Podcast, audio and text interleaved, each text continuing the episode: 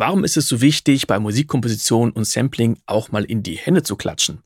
In der zweiten von sechs Folgen mit dem Komponisten Michael Klubbertanz über seine Musik zum Münster-Tatort hören wir zuerst ein Cue an, dann reden wir über Sampling und Signature Sounds, welches Gerät er für das Sampling benutzt hat und Impulsantworten.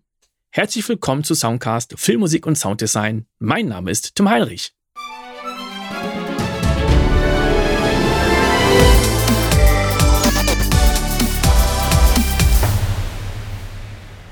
Bevor wir gleich nochmal über Vorarbeit sprechen, wann du in das Projekt reinkommst, dann lass uns doch mal direkt in ein Q reinhören, bitte.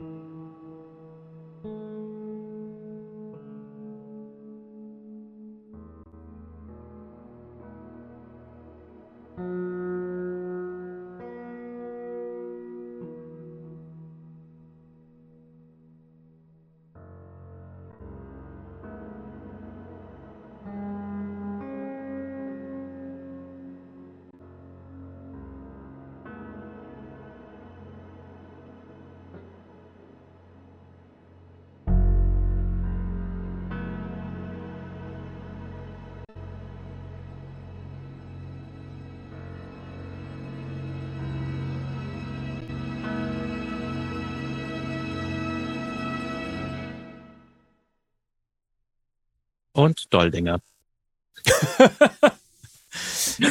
das heißt, das war der, der allerletzte Cue, ja? Genau. Ah, okay. Erzähl doch mal, was in dieser letzten Szene passiert. Da haben wir ja vor allen Dingen, wie ich das jetzt gehört habe, zwei verschiedene Arten, nämlich einmal das, was du gerade gesagt hast, etwas mehr Actionreiches und dann etwas sehr, sehr ruhiges, verhaltes. Ich weiß auch nicht, ob ich da einen, einen Schimmereffekt oder sowas gehört, aber vielleicht gehen wir erstmal kurz auf das ein, was im Bild passiert. Genau, im Bild ist es sozusagen der Showdown des ganzen Filmes. Es ist eine kleine, bescheidene Verfolgungsjagd zum Flughafen von Münster. Und wir haben gegeneinander geschnitten sozusagen das Verbrecherpärchen und Börne und Thiel in Börnes Oldtimer, die da hinterherhetzen mit der ganzen Polizeikolonne. Es hat teilweise was unfreiwillig Komisches. Äh, ich konnte an einer Stelle wunderbar eine Bodenwelle noch integrieren in die Musik, die Thiel fast ans Oldtimer-Dach hüpfen lässt und sowas. Also es hält sich die Waage zwischen dem, was so ein Münster-Tatort ausmacht, die Ernsthaftigkeit und das irgendwo innerliche Grinsen dann auch über die, die groteske Situation, in der sich die Figuren oft befinden. Ähm, das Ganze läuft sehr stark, äh, sobald Thiel und Burner im Bild sind, natürlich über das Thema von Thiel, was hier ein bisschen so eine James Bond Atmosphäre bekommen hat. Das war auch die Inspiration, denn sobald ich diesen, ich glaube, es ist ein VW Karmann, so ein alter, flacher, silberner mit so ein bisschen Haifischaugen und flachem Dach und alles. Also es war einfach äh, sowas von Goldfinger im Raum. Ich konnte da nicht widerstehen um das zu machen. Und ähm, davor gab es ein ähnliches Easter Egg, was ich da versteckt habe.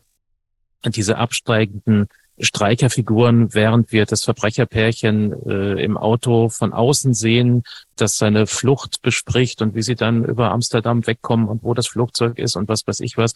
Es gibt so schöne Reflexe auf der Windschutzscheibe und da war bei mir natürlich sofort der alte Blade Runner aus den 80er Jahren irgendwie, wenn Rachel und Deckard am Schluss quasi in der alternativen Variante raus in die Welt flüchten können äh, im Spiel. Also da, da gibt's viel Augenzwinkern auch in der Musik. Das Ganze ist unterfüttert von diesen forensischen Samples. Die ganze Percussion-Sektion ist eigentlich nur gestaltet aus dem, was ich hier in Heidelberg in der Rechtsmedizin aufnehmen konnte. Die ganzen Instrumente und Räume, selbst ein Hallraum ist da quasi davon benutzt. Das ist der Hörsaal und das gibt dem Ganzen natürlich die Burner-Komponente, die man in dem Sinn jetzt bestimmt nicht identifizieren kann, die aber einfach eine andere Textur gibt für dieses Ganze. Es hat so ein bisschen südamerikanisches Flair, wenn man das äh, ganz weit verbiegen will. Die zwei wollen sich nach Südamerika absetzen. Auch das äh, könnte man da noch hineingeheimnissen. Also ähm, das Paket ist relativ kompakt geschnürt und hat trotzdem eine funktionale Krimi-Musik als Resultat. Und ähm, dieser elegische, schimmernde, langsame Schluss, den du angesprochen hast, alle sind angekommen. Die zwei werden kurz vorm Einsteigen in das Flugzeug verhaftet. Und äh, es hat eine besondere Bewandtnis für Börner damit, denn das sind wirklich lebenslängliche, enge Freunde von ihm gewesen und seine ganzen Illusionen fallen von ihm ab. Es gibt sehr viel Zeitlupeneinstellungen, in denen auch der Ton komplett abgedreht ist, keine Sounds, keine Atmo, nichts, nur die Musik hinten dran. Und ähm, es ist sehr atmosphärisch und sehr desillusioniert. Jetzt hast du ja gerade schon angesprochen, die Sounds sind zum Teil von dir auch selber aufgenommen und ich finde sowas immer toll, selber Sounds zu entwerfen. Ich mache das auch super gerne. A, hat man Sounds, die es so noch nicht gibt, die keiner benutzt hat. Man hat Signature Sounds. Es kommt natürlich auch gut an beim Regisseur oder Produzenten, wenn man auch sagt, hier, ich habe mir Gedanken gemacht und ich kreiere neue Sounds. Das ist natürlich jetzt nicht immer notwendig. Also manchmal sagt man, ja, ein Klavier ist ein Klavier, eine Geige ist eine Geige und die funktionieren so wunderbar. Und ich kann ein Instrument auch benutzen, um Assoziationen zu wecken. Du hast die hier aber selber Sounds erzeugt, indem du Percussion Sounds aufgenommen hast und das mit dem Hallraum, das wusste ich jetzt noch gar nicht, können wir gleich auch mal drauf eingehen. Aber vielleicht können wir mal gucken, wie ist diese Idee entstanden und mit welchen technischen Mitteln hast du was genau aufgenommen? Wie hast du das verarbeitet, beziehungsweise wie hast du diese Sounds dann in deinen Projekten eingesetzt? Die dahinterstehende Idee war, was kann ich mit den beiden Protagonisten anfangen? Also mit denen, die immer da sind, Thiel und Börne. Und ich bin ja jemand, der versucht, immer aus dem Drehbuch, aus den Charakteren, aus der Art, wie die Geschichte sich entwickelt, Hinweise zu entnehmen, ob es da irgendetwas gibt, was sich in einer Form hörbar machen lässt. Bei Thiel war es relativ nahestehend. Da kam mir natürlich sofort irgendwie, äh, wenn ich das FC St. Pauli T-Shirt bei ihm sehe, Bier und Fußball und alles. Also hören wir da auch ziemlich viel Bierflaschen tatsächlich und Vuvuzela und alles Mögliche. Ähm, bei Börne muss ich etwas differenzierter vorgehen. Das schließt sich nicht sofort bei ihm, wie er denn so tickt, außer dass er gerne schick aussieht und schnelle alte Autos fährt und sonst was. Und dann dachte ich mir, Pathologie er ist ja da, äh, hat seine Professur an der Münsteraner Hochschule dafür. Hm, was ist denn da zu holen? Und schlussendlich dachte ich mir, warum denn nicht mal anfragen? Hab hier also äh, den Hörer in die Hand genommen und bei der Rechtsmedizin äh, angeklingelt und habe dort offene Türen eingerannt und einen sehr, sehr interessanten Nachmittag dort vor Ort verbringen können. Ich bin einfach mit dem Digitalrekorder durchgegangen und äh, von einer Ärztin durch sämtliche Räume geführt worden und durfte alles quasi anfassen, ausprobieren, äh, aneinanderschlagen, wie auch immer. Das sind natürlich ganz viele jetzt von diesen standardmedizinischen Instrumenten, die man so braucht, äh, Messer, Scheren, Skalpelle, irgendwas aber dann auch die eher ein bisschen pathologiespezifischen Sachen, die dort verwendet werden, Messbecher, Lineale und so. Es kommt ja bei der Arbeit dort sehr viel auf Dokumentation an. Also, dass man weiß, ist das in der Norm oder weicht das ab? Deswegen muss viel gemessen werden und da gibt es einen Haufen Instrumente dafür. Ähm, es gibt ähm, Sachen, die, die, die sind einfach aus Zufall entstanden. Da ist mir was runtergefallen auf den Sektionstisch. Der ist aus Metall und klingt hohl und ist einfach ein toller Sound gewesen. Und das hatte ich dann gleich ausgenutzt, habe verschiedene Schlagzeugschlägel dabei gehabt mit einem Korkkopf, mit einem Plastikkopf, mit einem Metallkopf und so, was man halt so hat. Drumsticks, Holz, alles Mögliche. Versucht dort äh, den Sachen verschiedene Geräusche zu entlocken. Und ähm, ganz spontan, weil dieser alte Hörsaal, der wirklich so gebaut ist, wie man das aus alten Filmen kennt, so ein bisschen U-förmig, ganz steil ansteigend, damit auch die in der letzten Reihe wirklich bis nach vorne gucken können, ohne die, die Köpfe von den Vorderleuten im Weg zu haben. Und das war ein sehr hoher Raum mit einem tollen Nachhall und äh, die ganze Percussion ist mit einer Impulsantwort von dort verhallt. Und das macht sich ziemlich gut. Super, fallen mir direkt mehrere Fragen ein. Erstmal, mit welchem Gerät hast du denn die Geräusche aufgenommen? Ein ganz altmodischer alter Tascam DR1. Auf welchem Medium wird er aufgenommen? Ähm, das ist eine SD-Karte. Ah, okay. Weil ich, ich jetzt nicht wusste, ob also das... Digitalrekorder. Äh, ja, ja, ich wusste jetzt nicht, äh, ob der vielleicht auf DAT aufnimmt. Ich hatte mir zu Studienzeiten mal ein DAT-Aufnahmegerät ausgeliehen, ein mobiles.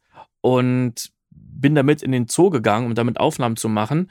Und beim ersten Mal, als ich im Zoo war, habe ich gemerkt, ich habe zwar alles mitgenommen, Mikrofone, Akkus, äh, das, das, das Gerät selber, aber ich habe die Kabel vergessen. Und dann musste ich nochmal hin und habe gemerkt, dass das Gerät selber durch die Mechanik, die da drin war, also klar, es war ein DAT, es war ein Digital Audio Tape, dass diese mhm. Mechanik selber auch Geräusche gemacht hat. Insofern sind wir jetzt mit SD-Karten schon mal einen großen Schritt weiter. Also mit SD-Karten haben wir ja keine Mechanik mehr. Und das, das zweite, du sagst, du hast die Impulsantwort aufgenommen. Wie hast du denn, weil ich die Frage mal wieder kriege, wie hast du den eigentlichen Impuls dann erzeugt? Das war auch das Primitivste, was dir einfallen kann, nämlich Hände klatschen. Ja, super. Ähm, ja, das mache ich, das mache ich öfter und merke auch, dass ich es nie schaffe, zweimal genau gleich in die Hände zu klatschen. Manchmal klingt es etwas heller, manchmal etwas dunkler, wenn man die so ein bisschen anwinkelt und tassenförmig eher formt. Ähm, ich glaube, ich habe da sogar zwei Impulse gelayert, einen hellen und einen dunklen übereinander, so dass ich ein schönes Abbild irgendwie von dem Raum gekriegt habe. Aber das lässt sich ja in die meisten Reverbs einfach so, wie es ist, reinziehen. Man muss das jetzt nicht mehr dekonvolvieren oder so. Das müsste man, wenn man einen Sinus-Sweep gemacht hat oder irgendetwas. Aber ich bin da wirklich mit dem Rekorderchen und meinen Schlägeln einfach aufgekreuzt, wusste nicht, was mich erwartet, habe mir einen ungefähren Plan gemacht, habe mir natürlich genau mitgeschrieben, damit ich es hinterher noch zusammengekriegt habe. Das war dieses Gerät, das war so angeschlagen und so. Und ähm, habe mir das Ganze auch fotografiert damit ich das irgendwie noch präsent hatte.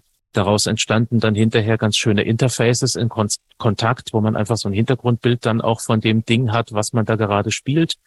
Und ähm, ja, also das war's. Das war die zweite von sechs Folgen. In der dritten Folge geht es um ein Geräusch, was man im Leben nicht mitbekommt und man im Tod nicht hört, wie Michael seine Samples säubert, welchen Software-Sample er benutzt und wie er Knochen einsetzt. Wenn du selber immer auf der Suche nach neuen Sounds bist, dann wird die kommende Sound Library Ethnolib für dich sicher interessant sein. Das sind Loops in vier verschiedenen Tempi mit Instrumenten wie Handpan, Conga, Bootmonochord, ein Heizungskessel, Flöten und noch vieles, vieles mehr. Wenn du dich in den Newsletter einträgst, dann wirst du nicht nur informiert, wenn wir ein neues Instrument aufgenommen und editiert haben. Viel besser ist, dass du dann auch ein Freebie bekommst, also ein Wave-File mit einem Loop. Und wenn du jetzt Angst hast, dass du andere ältere Freebies vielleicht schon verpasst hast, dann gibt es noch eine gute Nachricht. Du erhältst immer noch einen Link zu einem ZIP-File zu allen vorherigen Wave-Files. Den Link zu diesem Newsletter findest du in den Shownotes. Bis zum nächsten Mal. Ciao!